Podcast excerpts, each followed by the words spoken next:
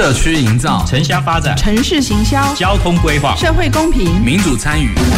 公共的事、你我的事。欢迎收听《公事好好说》，公司好好共，公司呵呵共。本节目由高雄广播电台与国立中山大学公共事务管理研究所合作直播。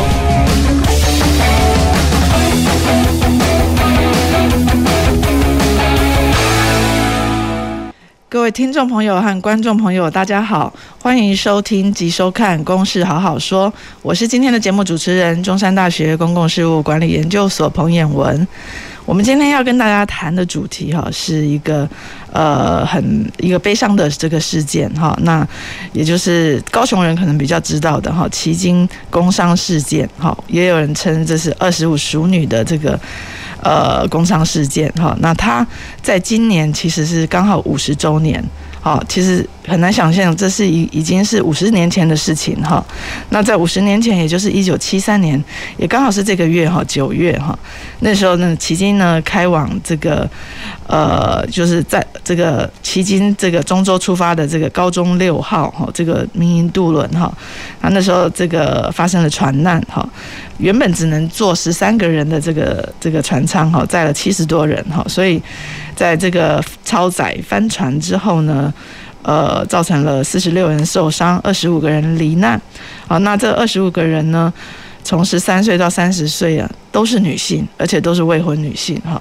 那后来呢，也就是我们这个有这个所谓的二十五熟女墓哈这样的一个设置哈。那我们今天在这五十周年呢，来。这个反思哈，这个这个事件其实它有很多很大的这个性别意涵。那我们也知道，不久之前呢，呃，也有这个在新闻中我们也看到这个，呃，可能也有立委质疑说，这个这个好像只是交通安全事件，呃，不是什么工伤啊。那所以也引发了一波注意哈。那中山大学这个呃的这个 USRG 城市共事馆这个计划哈，也在今年准备为这个事件出专书啊，那做了一些访谈，所以我想这就趁这样的一个九月这样一个呃有纪念的月份哈，我们今天来探讨这个从二十五熟女到劳动女孩哈，这个旗津工厂五十周年这个主题。那我们今天邀请了三位来宾哈，我先介绍一下，都是呃很熟悉这个主题的这个。呃，我们中山大学的同仁哈，首先是呃中山大学西湾学院的教授唐文慧教授，啊，渰雯好，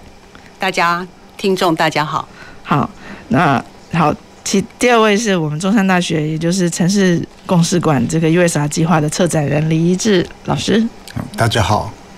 然后第三位是我们参与这次这个呃迄今五十周呃这个工商事件五十周年专书的这个采访的我们社会系的学生刘佩轩。大家好，永老师好。好，那谢谢三位来宾哈，今天来跟我们这个分享他们对这个事件的了解。好，那也许也让我们听众朋友。呃，大概也许有些是已经知道，但是不这么深入，或者是不这么了解我们这个第一手的这个呃当事人啦，好，他的这个在五十年前他的生活，还有他的家属的这个心声哈，我们可以借由今天的节目，好，有有这个更多的了解哈。那我我想就一开始我们就从这个二十五十二二十五熟女，熟女要打括号了哈，因为我知道后来。妇女团体其实就是针对这个，呃，熟女这个这个用词哈，有一些呃不同的主张哈。那我们这个二十五呃熟女这个工伤事件是是怎么样的这个怎怎么样的发生的？然后呃造成的影当时造成的影响哈，我们先请那个唐唐老师来介绍一下。嗯，好，呃，迄今二十五熟女之墓是最初。在啊，我在发现这个历史事件的时候的第一个啊，看到一个牌坊哈。那当时因为引起这个好奇，那高雄市妇女权益促进会呢就开始关心这个历史事件。但是我们发现呢，其实二十五淑女之墓呢，并不能反映这个事件真实的意涵，所以我们就开始去了解这个事情。我们才发现，其实二十五淑女原来还是一群。年轻的女性当初为了要改善家计，啊，从中州搭着渡轮要到前镇加工出口区去上班的一群啊女性，因为啊船难而导致他们丧失了他们的生命。但是这一段历史故事，不管是在当时的这个。啊，牌楼还有当地的这个设施呢，全部都没有详细的记载他们的故事，反而是用一些非常抽象隐晦的这样的一个描述，让人没有办法真的当地也没办法，外来的人也没办法了解。所以啊，就从那个时候开始，二零零四年呢，到现在，我们都啊妇女权益促进会一直在关切这个事件对我们社会大众的一个重要的意义。好，所以你是刚刚说，一般人在那个时候用一个抽象隐晦的这个概念来来是什么样意思？就是他们怎么理解这个事件？呃，我们呃找了很多的当时的媒体的报道，譬如说报纸或是杂志，发现描述的大概都是关于为什么船上有六十六七十位的啊、乘客，而死亡的二十五位都是年轻未婚的女性。好，这是一个都市，当时被认为是一个传奇，认为呢，就其中呢，就是呃，觉得有很多的一些神神。灵异的事件哈，然后所以有传闻说，这二十五个年轻女孩，因为她们未婚，所以如果呢有年轻男性骑摩托车经过，就会熄火，然后摩托车后面就会多了很多女性，就会有女性坐上来，或是那里的树下就会有呃红包，如果你捡捡起来的话，就会有女鬼从后面跳出来要跟你冥婚等等，所以就增加了那个地方的一个嗯，让人觉得。望之却步，很很阴森的感觉。那我觉得跟这个真实的故事的差距实在太大了哈。所以这些民间的传闻呢，让我们觉得说，女性这二十五个女性，其实她们就是很多就是非常孝顺的女儿哈。然后为了家庭环境，她们牺牲了她们呃求学的机会啊，到加工出口区去工作来补贴家用，却成为。呃，传闻中的女鬼哈，而且他们啊会出来骚扰很多年轻男性哦。我觉得这是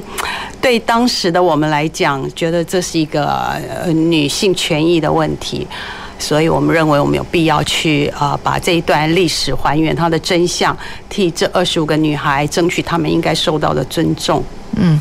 好，我我们待会后面也会再提到哈，就是这个唐教授，还有包括高雄市女权会哈，怎么样的去把一个这个呃这个刚刚讲有点灵异的传说去平反哈，去证明哈。那不过我我们这边。呃，先回到这个当初发生这个事件啊，事实上这个呃事件就是刚刚一开始我有提到，它就是一个严重超载嘛，哈。那可是这个当然他们是在这个去上班途中去赶着上班哈，然后然后就是一定要抢着搭搭这个渡轮嘛，哈。所以所以虽然说那个前阵子也是有这个立委认为说这个只是交通意外哈，不算是职灾，这个一致你怎么看呢？这个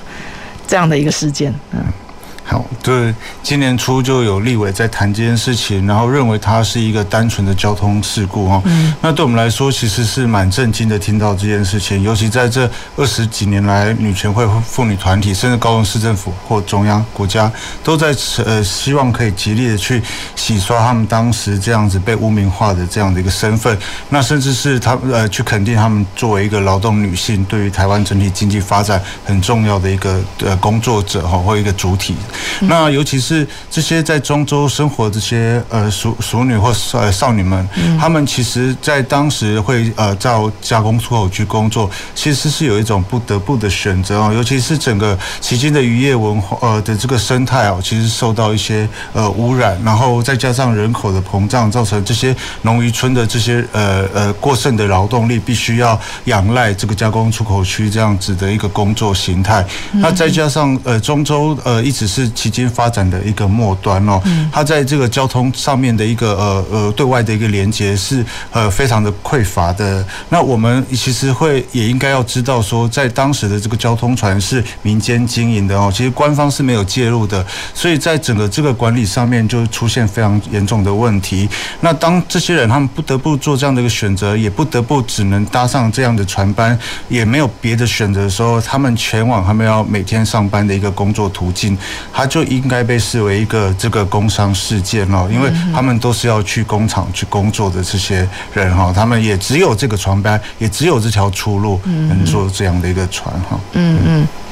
好，那这个他那当然他们这群特别就是说，真的是有些真的还是未成年哈，那呃会需要去，甚至有些还冒用假假的身份证，因为要要十六岁才能工作，可是他们其实有些是十三岁啊，就是说那为了去，其实就是为了要支撑家计嘛。好，那这个部分佩萱其实有做了蛮多的这个我们家庭的访谈嘛，哈，所以你那你可你特别呃要负责的是了解他们那个时候作为。一般女孩的日常生活，那时候你有你有什么样的发现？就是他们那个时候，我们可以发现说，就是当时其实很多他们，因为以前的人可能生的比较多，所以他们很多可能是长女或者是姐姐。那他们不仅是要去工作，他们同时也是需要去照顾他们的弟妹。就回到家之后，而且我们也可以发现说，虽然那个时候已经开始可以有国中可以读。但是很多其实可能，嗯，国中毕业或者国小毕业就已经去就是工厂工作了，所以说，甚至是他们可能会觉得说自己有兄弟，应该要让教育的资源优先的给他们兄弟。那呃，女孩子的话就是要去工作去切补家用，让自己的兄弟可以上高中，可以上大学。然后我认为这是跟现在的社会环都市的社会环境比较不一样的一个状况。对，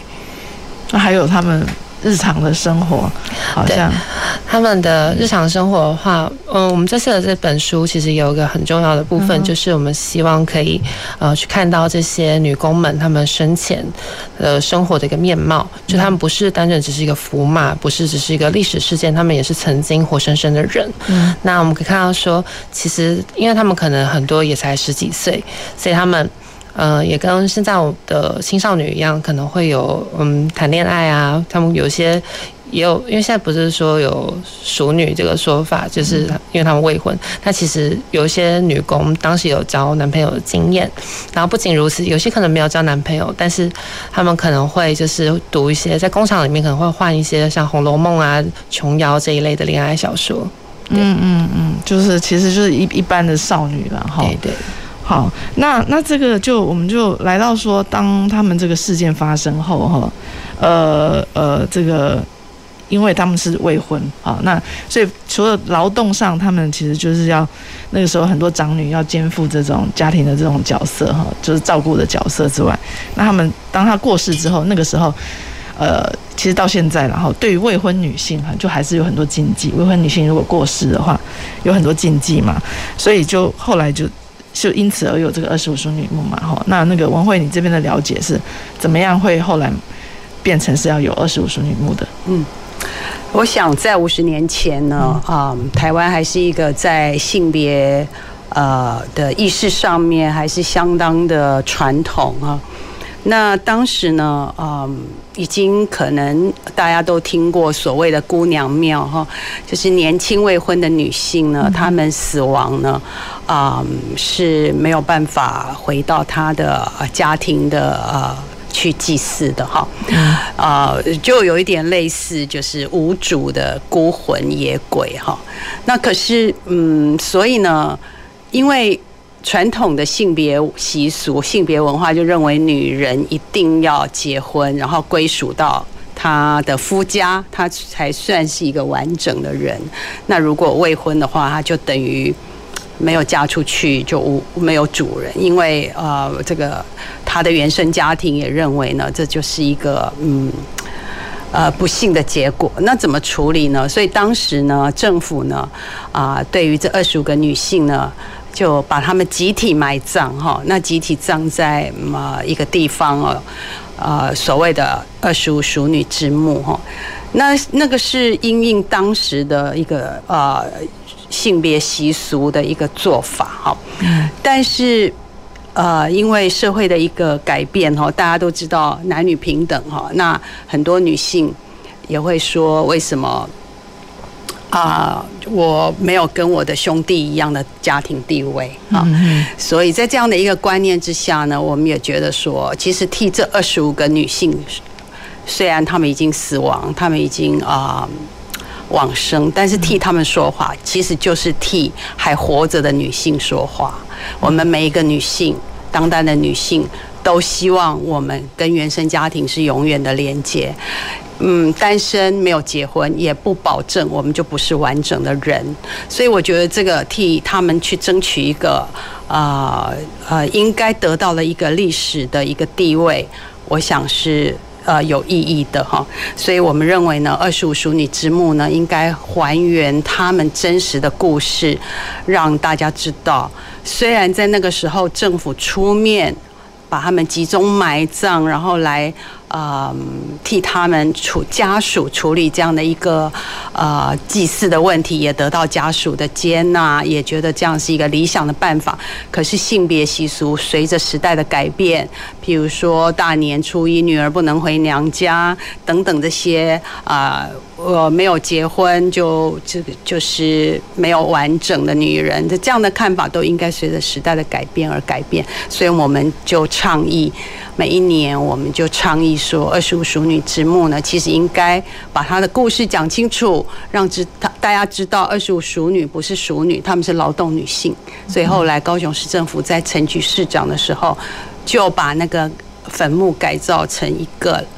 纪念公园，而且把故事的原委，二十五个女孩的名字，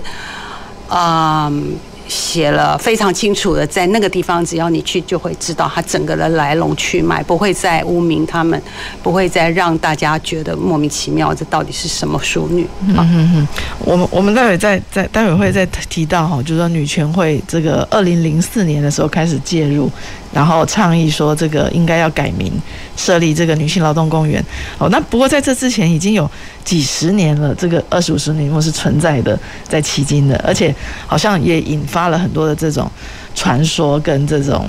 呃穿凿附会哈。一致你你你的访谈经验有没有有没有一些可以跟我们分享的？就是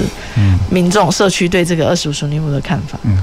好啊，就是就像刚才唐老师提到的哈，不管是在外地的游客或在地人，对于这个地方它的一个设置，都还是有不同的一些想象跟呃一些穿凿附会的传说。那尤其是刚才不管是熄火或怎样的事情，但是它有一点比较呃有趣的是，是这些呃呃呃劳动女性她们过世以后，政府协助她们，又尤其家属在把她们合葬，他们第一个墓区是在中州，现在旗津南端的这个综合牧场，在综合国小的附近哦。嗯。然后呢，在这个地方，因为整个这个地势货柜厂的一个新建，所以才会迁到我们的县制。那在经由二十年前左右女权会他们的推动跟高雄市政府的介入，所以就把他们改造成现在看到的这样的一个形态。嗯。那这个过程里面呢，他呃从他当时的这个对墓的一个定位是从呃船难的受难同胞，再来是二十五熟女，然后再来是现在的劳动女性哦。它其实是有。一个因应时代发展不同，然后所产生的包含这个调整哦。嗯。那我们也可以看到很多的跟媒体啊，对于这样的一个呃传说呃或者是污名化的一个现象，就持续的透过这些哈管道去强化。嗯。所以在二零一四左右年呃左右啊，就是有一个全国性的这个鬼故事的闹鬼地点哦。嗯。那其间就包含了全台湾的两个，那其中一个就是在二十五淑女墓现在的位置哈。嗯。那另外一个就在过港隧道。那这两个，这个恰恰好都是这些以前呃旗津主要的一个公墓区哦。然后当然那个呃传说就会因为这样子蔓延开来，那就是说有点像是辛亥隧道一样啊，什么那个什么过港隧道一直走走不出去啊，一个女生穿白衣，然后搭上公车，那个钱变成了纸钞或者是石头，类似这样的一个传说都有哈。所以也是这样子造就呃在地的一些呃这些灵异现象。但是呢呃我们也一从里面发现到。呃，中州人后对于或者是呃其后人哦，旗津是一个长型岛屿，这两边社区对于这些王者或者这些墓的一个态度是有差异的啊。尤其因为整个二淑女事件这个呃船难事件，它的这个受难者通基本上都集中在中州地区，那中间有一个比较大段的一个公墓群，然后区隔出其后跟中州两个地方，所以这边呃呃中州的人会觉得她是我们的女儿啊，就像刚刚老师有提到的哈，那。你怎么讲都是我们的亲戚或我们好姐妹，我们的邻居，那很少人会把他们污名化，好，基本上他们的形象。嗯嗯嗯。所以其实社区其实不像这个外面游客或者比较远的这个居民会这样的污名化。是。那家属又怎么看待？哈，就是说那个时候，哦，我们佩瑄有访问的家属，那时候对于呃合葬在这样一个二十五淑女墓，然后他们的他们的态度是怎么样？嗯、我觉得要先谈一下，就是当时因为呃时代的不同，那在五十年前，因为他可能比较是比较保守的、比较戒严的时代，所以当时家属对于这样子的安排，他们其实比较像是他们也不太像现在的人们知道自己的权利，所以他们在谈论这段历史的时候，就会讲到他们在五十年前就是政府的安排，他们就比较像是就是就接受了，然后呢，就跟后来，后来也因为就是过广隧道，就是呃开港的关系，所以签了一次的墓。然后呢，不过到了就是呃，就是二零零四年之后，也就是陈菊的这个担任市市长的这个时候，他们开始有一些证明的这些活动或是运动。然后许多家属们对于这个证明的部分，其实表示呃正面的这个态度，就是因为过去可能比较不是一个会。愿意去谈的事情，那因为政府的这个积极的肯定，所以呢，他们其实事实上是觉得非常的，嗯，不少家属其实是觉得非常的，也不能讲高兴，就是至少算是一个平反，就是总算获得政府的的认真的对待，对。嗯，但我我知道，就是说，呃，家属除了这个，虽然说他们是被合葬在二十五淑女墓，但家属好像自己也会有一些什么，呃，呃，给他们金身啊什么的祭祀，对不对？文慧，这个你要不要介绍一下？在啊、呃，其实啊、呃，台湾的这个民间习俗里面有关于处理人死后的这些丧葬的问题，有很多呃。不一样的看法哈，那不同的宗教也有不同的做法。那在迄今的那样的一个中州的那个地方呢，呃，大概就是维持的一个比较传统的，就是说，呃，女性呃呃未婚女性死后他们的处理的方式哈。那可是呢，嗯，很有意思的是说。对于这样的一个呃年轻女性未婚死亡往生这样的事情，其实对家属的心灵来讲，对那个地方来讲，都是一件很伤心的事情。嗯，所以啊，有很多家属也会提到说，这些女孩呢，其实他们会托梦啊，哈，或是说会回来啊，虽然说集中埋葬哈，然后呃也会去祭拜。啊，尤其是大部分是父母会去祭拜哈，但是总是一个不不传统的那样的一个，就是啊年轻未婚总是一个不幸哈，所以其实有很多呃家属就会提到这些女孩，其实他们会啊托梦，然后会希望能够得到一些好的对待，包括啊。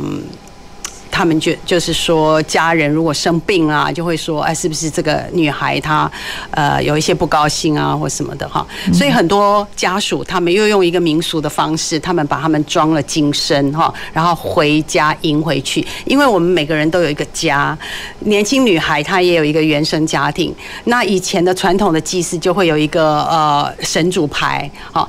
就是譬如说，我们的长辈死亡，老人家死亡，就会有一个神主牌在家里，然后就会拜拜哈，后后代子孙就会去拜他。可是年轻女孩不应该要让老人家去拜，或是他就是一个非传统的一个一个一个做法。所以很多因为这样的一个呃不幸，他们就去把他呃所谓的装金身，然后再迎回家。那很多就。觉得说哦，他们现在装了金身，表示他们已经成佛了，哈，就不是鬼了。之前是被认为是女鬼，女鬼就会闹事，就会出来讨要冥婚，就会骚扰家里的人，让你们不安，让你们生病，让你们出意外，让家里不得安静。所以又又用一种民俗的方式，再把他们装金身回家祭拜，哈。然后可是装金身回家祭拜，还是会有一个问题啊，就是很多父母各位说那。等到我我们老我们父母都走了以后，他兄弟姐妹会不会好好的拜他们呢？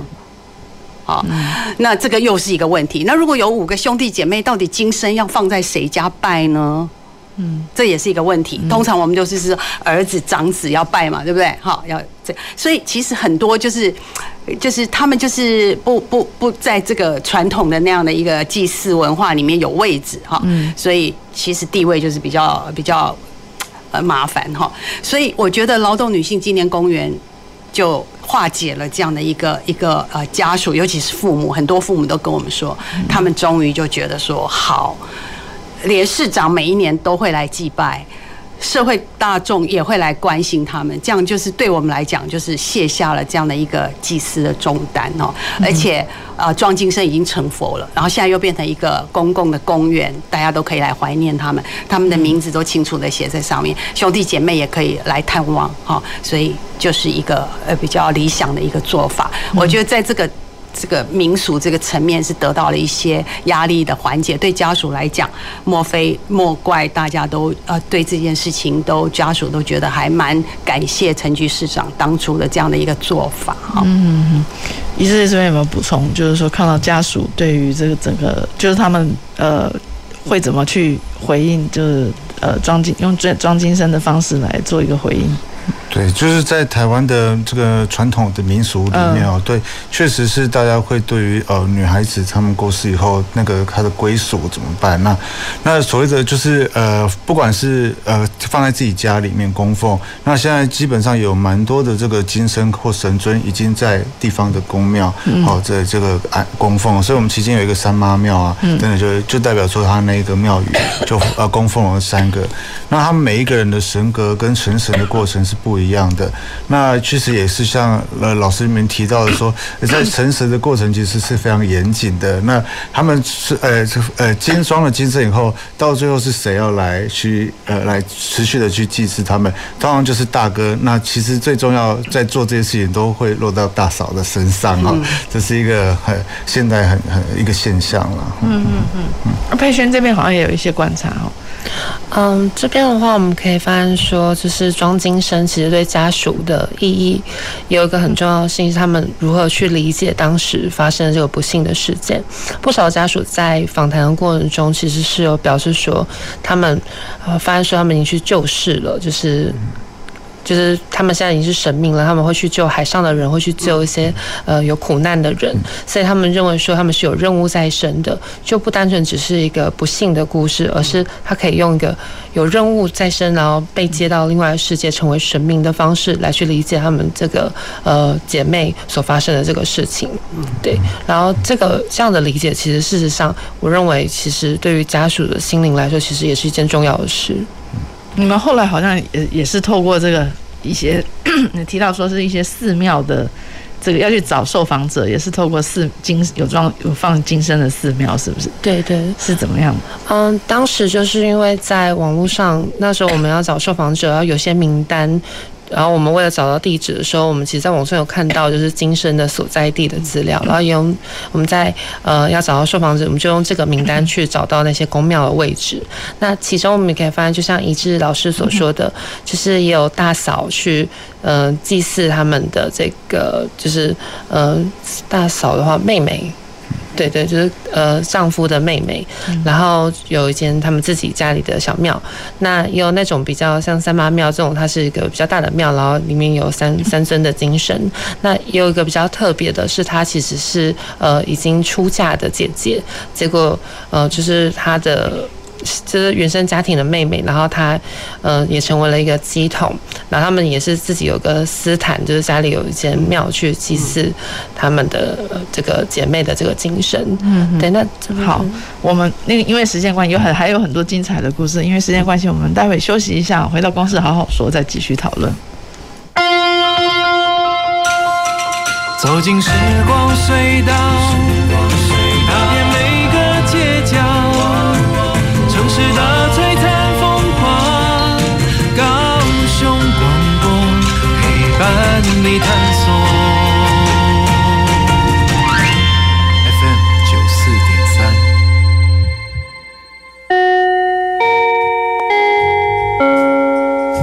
好，我是你们的爱情导师珍妮小红，今天要来提醒大家呢，怎么样避免一些奇奇怪怪的人或是荒谬的事情。现在很多人呢，无论男女老幼，都很喜欢透过网络交友。但是呢，不管你想要怎么交朋友，当对方提到钱的时候，你就要打开你的雷达警报哦。比方说呢，你在网络上认识了一位美国 NASA 的工程师，他说他很爱你，他要寄个名贵的礼物给你，可是要你先汇钱给他付关税，这种事情，这种事情有可能发生吗？不可能。总之，那些要叫你先交出钱的都是骗子。那如果呢，你遇到疑似诈骗问题呢，也可以打一六五反诈骗专线。就算你得不到你的爱情，至少可以守住你的荷包啊。大家好，大肠癌真普遍，每二十人就有一个人有大肠息肉，可能会变成大肠癌。平常时爱少吃烧烤红肉，多吃彩虹蔬果，控制体重，多运动，李且爱定期筛检，及早发现，及早治疗，好过今后哦。大肠癌唔免惊。以上广告由国民健康署提供。女儿啊，那你工作期间有存点钱吗？妈，放心啦，除了雇主每月提缴的退休金，我也参加个人自愿提缴退休金哦。且自提的退休金不计入薪资所得课税，每年还可以分配投资运用收益。领取时啊，还可以享有至少银行两年定存利率的保证收益哦。哦，劳工自提好处真多。以上广告由劳动部劳工保险局提供。陪伴着你，你最好的默契，空中串联一起，分享点点滴滴。九十三，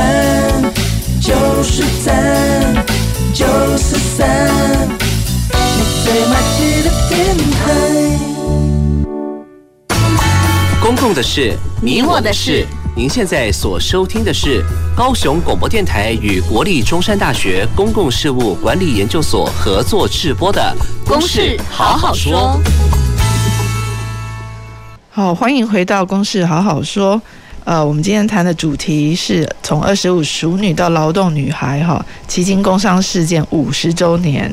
好，那我们刚刚前面提。谈到了这个二二十五个女性的这个船难的这样的一个呃，在工作过程中的这样的一个不幸事件哈，然后也提到说这个呃这个后来因为他们未生的未婚的身份，在过去的这个传统习俗上，可能到今天都还有延续哈，这我们最后可以来讨论，但就是说就没有办法这个祭祭拜，后来设了这样的一个二十五淑女墓啊，那二十五淑女墓当然有些这种呃灵。这种都市的灵灵异传说啊，等等哈，这个对家属其实也算是二度伤害了哈，这样的那种呃很多这种不够尊重的这样的这种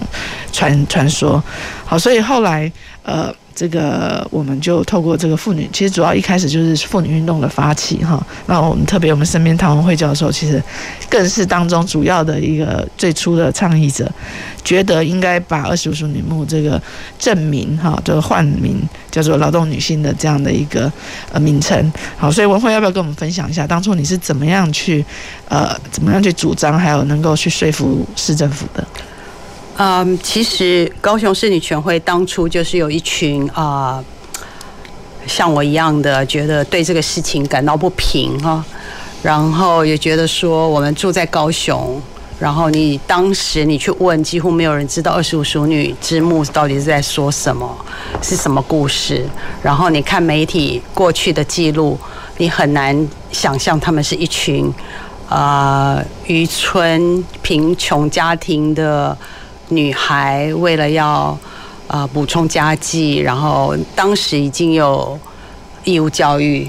可是差不多就是我同年龄的人的女孩，她们就没有去读书，她们小学毕业就去工作，甚至还谎报他们的年龄，借用身份证哈。那所以这个这个事情让我们呃觉得说，我们有必要向社会大众提出一个诉求，就是说我们能不能回来。啊、呃，看这段历史，还原这段历史的真相，所以证明当时有好多证明运动哈。那 譬如说，我们大学老师不是说，请不要叫我小姐啊，我是老师或者我是教授哈。那这个证明就是替二十五个熟女证明为她们是劳动女性，她们是职业妇女哈，第一代的职业妇女哈。那所以呃，我们就呃开始呃投书哈。我在二零零四年的清明节就写了一个投书哈。那之后呢，我们就每一年的清明节我们就开记者会，而且我们率先每一年我们就自己组队去扫墓，所以我们就拍了很多的影片啦、照相啦、投书啦、记者会啦。然后呢，那个时候呃，从谢长廷市长到叶菊兰市代理市长，到陈菊市长的时候呢，终于呢。啊，劳工局呢就开始啊去注意到说，哎，的确哈，然后也配合当地居民常常反映说，那个墓有很多流浪汉呐，很多呃去求名牌啊，而且那些墓被破坏哈，因为那些墓碑上面呢都有每个女孩的照片哈，然后都被。都被破坏哦，然后让人看了觉得很不忍心哦，所以那个就是一个都市边陲很阴森的地方哦。那市政府陈局市长就决定要改造那个地方的地景哈，那地就不断的召集了呃家属，召集了妇女团体，召集各界来讨论。该怎么样来改造？那这中间非常不容易，因为你知道传统有风水的习俗，动一个坟墓不是一件那么容易的事哈。嗯，所以当初有很多意见，可是最终呢，终于大家也一致同意要把它改造改造成一个公园哈。啊，所以啊，这个过程是一个蛮冗长的过程，这样子。嗯，那个公园的意象。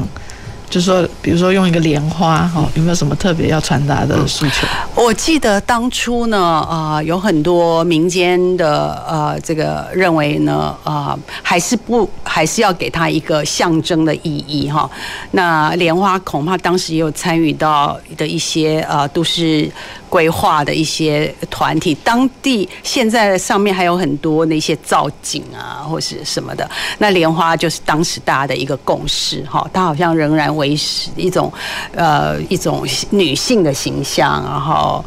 呃墓园的形。有点木的呃感觉吗？对，当初但但是这个真的是呃大家的看法不太一样。不过最后可能是经过投票或是共多数决认为，那我们就弄一朵莲花来代表这样的一个呃二十五熟女、二十五劳动女性的一个呃一个意象，这样子。嗯嗯，对。所以这个。一直就你们了解，有有翻转了原本的这个可能它的阴暗或者是比较污名的那一面吗？嗯，有啊，因为呃呃二十五淑女墓哈，就是现在的劳动女性公纪念公园，它其实是在我们知道的海产街到风车公园中间很重要的一大片哦。嗯、那除了这个呃第一公墓以外，它旁边还有一些乱葬岗等等集合起来的一个巨大的墓区。嗯、所以当政府要发展观光，包含沿海的这些公园的建立哈，然后几个。这个呃观光景点的一个设置，那对很多游客来说，那个地方还是他们比较难以趋近的一个场所，甚至是在经过的时候，大家都要呃闭上眼睛啊，然后后面的小孩要默念着阿弥陀佛一些佛号等等的，所以所以呃整个市政府或者是整个旗津在发展的这样的一个都市规划的一个情形下面，他就必须要做过透过一些景观改造的一个工程，让整体变得是比较开放哦，那不再。有这样的一个形态哦。其实那时候我们听了非常多在地居民哦，尤其以前啊，还有一些呃呃地下经济啊、走私啊，那常常都是一些呃这个躲藏这个警察很的一个地方哦，因为那边大家不敢进去啊。现在大家都会觉得哎，旗津变好看了，尤其整个海岸景观哦，过去的电石沙堆砌，整个一并的处理，那现在的一个状态会比较好哈。嗯嗯嗯。所以它其实就是说，不但是证明哈，那你确实在这个。整个呃城市的地景，这个社区的这个地景上也也提升了这个改善了这个氛围，它也缝合了这几个社区哦，他们一个重要的路径。嗯哼哼，那那但是居民呃家属本身是不是也赞成，就是它变成一个公园？这个佩璇你的了解？呃，在我们当时访谈的过程中，我们发现说，其实家属虽然说是当时的共识，不过当时其实意见是有些分歧的，因为呃，我们知道迄今其实是一个民俗信仰相当强盛的一个或是兴盛的一个地方，所以其实当时有些家属他们可能希望说可以用建庙的一个方式来去就是改变原本的意象，特别是那些有装金身的家属，但是不过有一些家属他们可能也。意识到说，就是公务体系的一些呃必要的可限局限，所以呃最后他们就用讨论的方式，然后用公园的形式去呈现，用莲花座的形式呈现。对。嗯这个如果如果变成庙的话，今天今天会会是比较好吗？不知道那边就会有好几个庙在那边的，那也是一种特色。嗯，我们之前好像看老师之前研究之前有个提案是有一个像船手的。嗯一个造型，那在地的一个呃居民，他们就会说，哦，很像西方的牛角往上延伸，然后他希望做一个船昂首的一个样态符号，可是他的下半部是没有的，他们就觉得这艘船是不是沉下去了？所以有这些讨论，然后所以最后大家取得一个共识，就是以莲花，嗯嗯嗯，作为代表。那这个。当还有一个重要的改变，当然就是说，以前叫做淑女嘛，后来你们就直接证明叫劳动女性嘛。刚刚没有特别在，呃，再细细致一点的谈哈，这个这个差别，特别就妇女运动的角度，好，王慧是不是再帮我们讲一下？嗯，我记得很有意思，淑女有什么问题？这这 这。二三十年哦，我只要上大学生的课，我一定会上到这个主题哦。然后我都会给他们看二十五熟女之墓最初的那个照片哦。然后我就会请学生告诉我，你认为二十五熟女是谁？哈，大部分都写说是，呃，战争的时候被那个敌人强暴、坚决不服不从的女孩哦，所以是熟女哦，很。洁身很呃洁身自爱，然后为国捐躯。那也有一些说，就是呃什么，就是大部分都是讲说是战争啦，然后是因因为被强暴啦，然后被这这这类的哈，所以几乎没有人知道他们是去加工出口去，当时导致台湾经济起飞的一群幕后的。因此哈，所以九月三号是劳动女性纪念，是这二十五个熟女罹难的日子。我们当初我们同妇女团体说，把他们的这个墓碑哈，或是呃。牌匾哦，放到那个军人公墓去，跟九三军人一起纪念哦。可惜没有获得认同哈，因为我觉得他们的确是台湾的呃英雄哈，因此这样哈创造了经济奇迹。而且当时加工出口区靠的就是这一群啊类似的劳动女性啊一手打造出来的这样的一个啊啊啊经济的。成长哈，那嗯，所以呢，其实整个劳动女性纪念公园的这个过程里面，加入了陆陆续续有不断的有人开始注意，有不断的有人开始主张不同的做法哈。那总是在这样的一个大众愿意付出，大家愿意去关心哈，嗯啊，一起来走到今天这个啊地方哈，相关的关于女工的。电影啦、纪录片啦、小说啦，好，还有很多研究成果啦，好，一直持续不断哦。总算我觉得，对于这个二十五个女孩来讲，哈，就像一位人类学家所说的，哈，他说：“你不要以为往生的人不会说话，他们还是继续在跟我们在世间的人一直在对话着，因为他们的历史。”他们我们的记录就是他们要跟我们讲的很多啊，我们活在世上的人可以继续去努力的，对未来的努力。虽然每个人的方向、主张、见解不同，总是历史永远告诉我们，我们未来要走到哪里去。嗯嗯嗯嗯，对，所以所以也就在今年这个中山我们的城市公史馆这个 USR 计划哈。也决定说要能为这个事件出一本专书嘛？一志，你要不要介绍一下？你们我我知道你们其实有一系列的活动啊。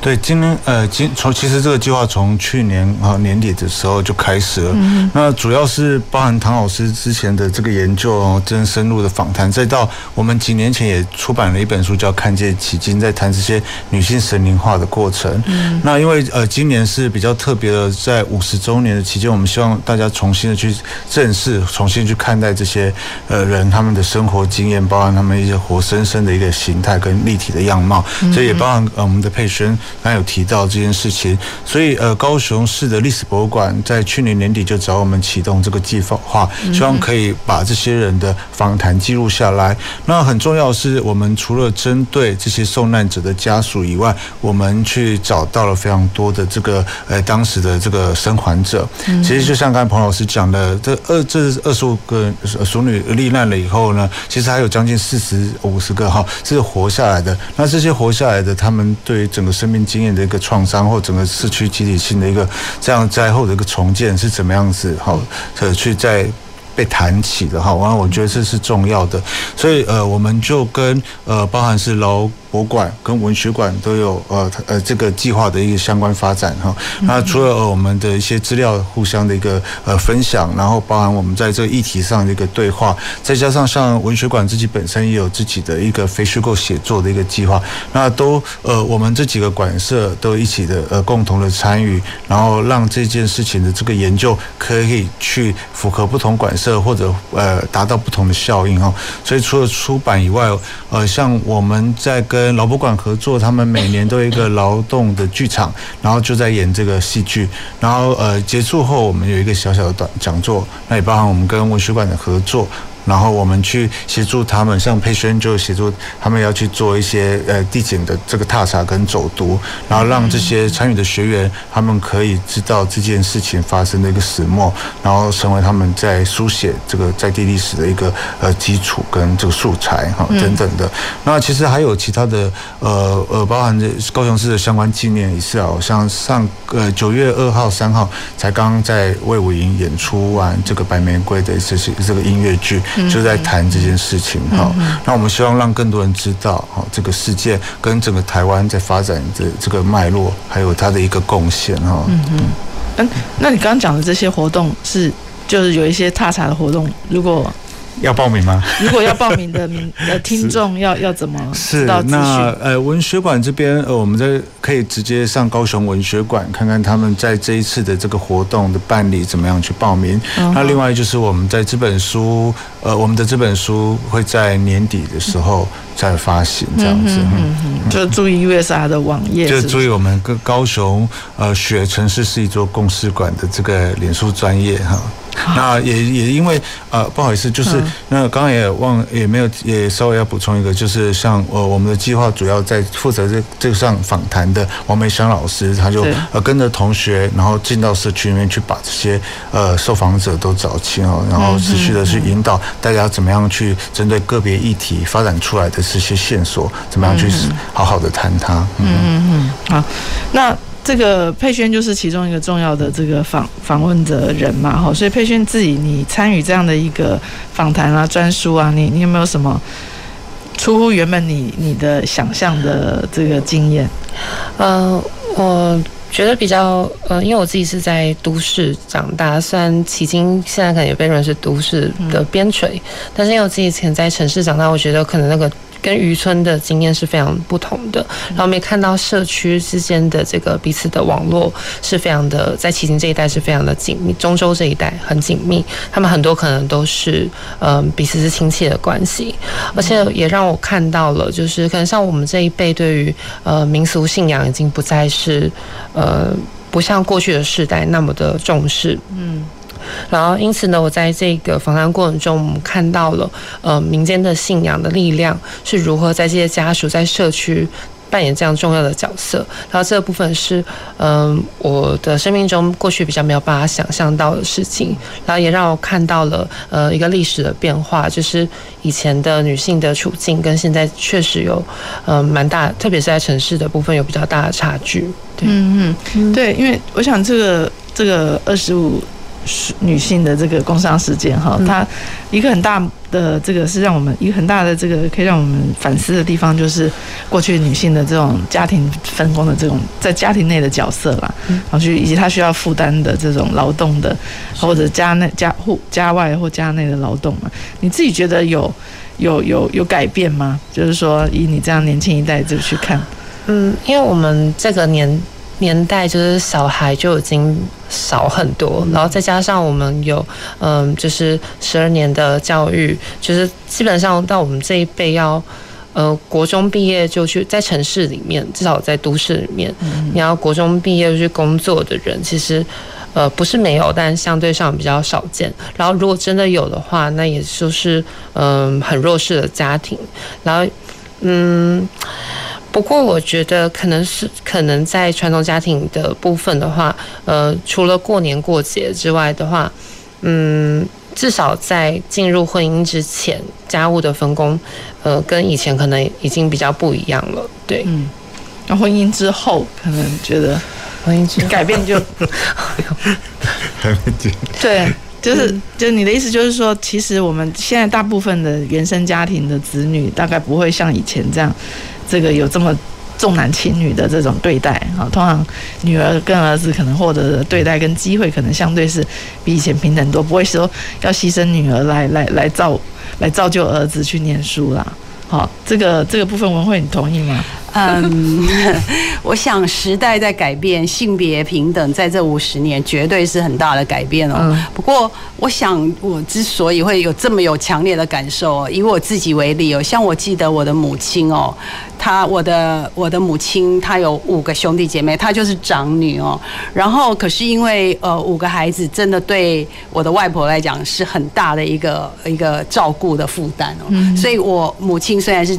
长女哦，她也是。就是说，当时的父母就认为说，哦，他小学毕业就赶快去找个工作帮忙赚钱，然后回来就赶快煮饭哦，因为还有那么多弟弟妹妹，所以现在我呃阿姨们都说我我他们是我妈妈带大的，所以小孩子多，这是刚佩璇讲的一个重点。现在大家都生很少，所以那个你看那个奇经的这二十五个女孩啊，她们就都是。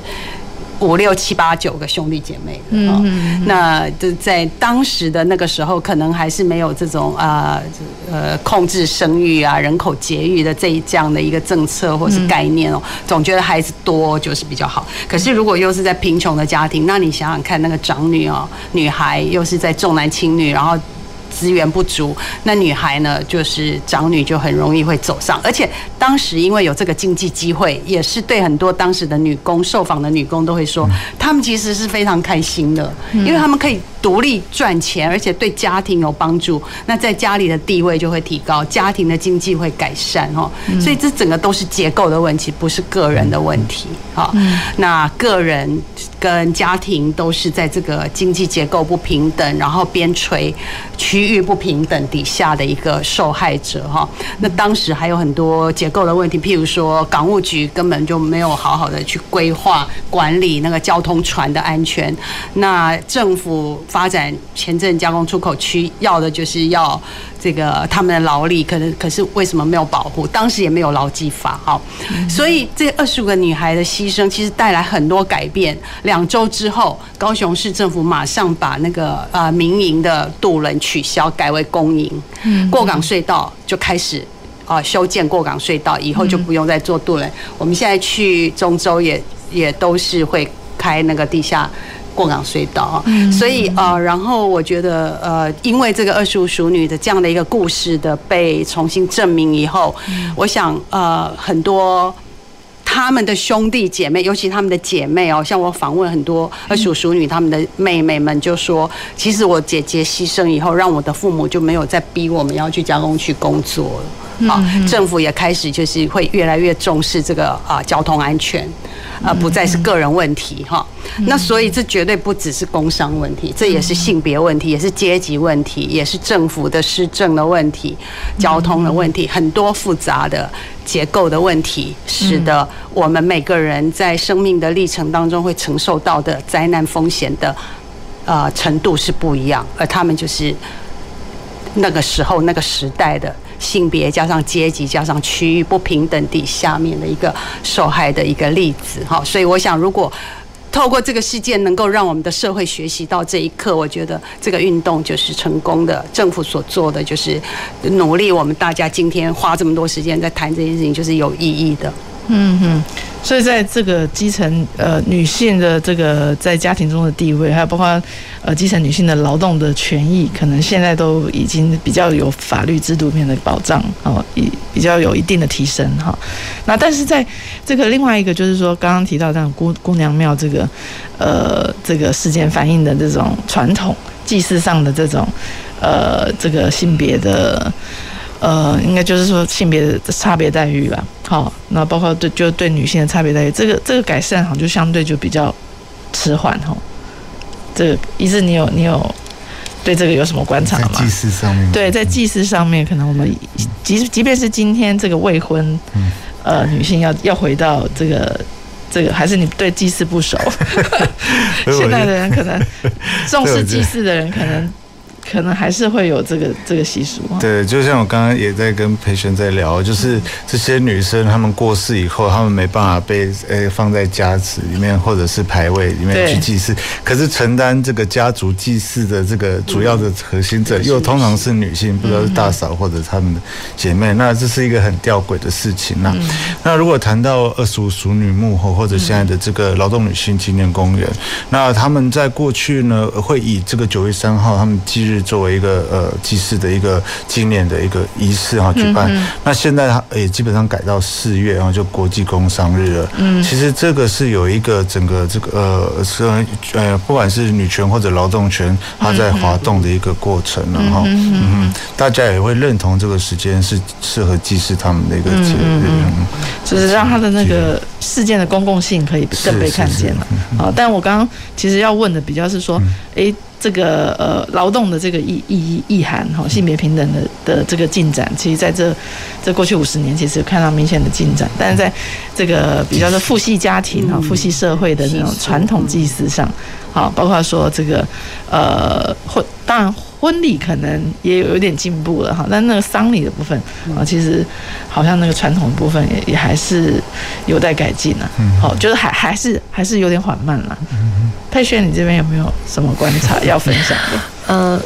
嗯，我认为说就是在这个祭祀的方面，嗯，我们知道说其实因为劳动方面的法规也很多的。改变，嗯，然后像是我们现在有性平三法，嗯，然后祭祀的部分虽然说也一直有在相关的法律的，呃，这个无论是呃视线也好，或者是嗯、呃、一些法规的制定，但是因为我们知道说法律它未必能够直接的点石成金改变我们文化的部分，所以经常在一些实作上面还是会有，比如说嗯。呃像祭祀公会说，呃，女孩要不要，就是家中女儿要不要放弃？所以说我们可以看到说，呃，法律走在前面，但是要改变就是比较传统的领域的时候，还有很大的一条路，嗯、要走。而且它可能不单纯只是透过呃立法就可以解决的，它可能需要更根本的从头的呃文化改造，才有办法改善这个问题。嗯嗯，对我我刚刚其实是单纯好奇，就是现在如果未婚女性这个。往生，他他的祭祀是不是还是个问题？其实我就记得在呃两三年前哦，我有一个学生哦，他他呃他就是因为车祸往生，嗯哼，然后他的同学也是个女学生，就跑来跟我讲说，他的他的这一位往生的同学的父母，嗯啊、呃，希望他同学的男朋友。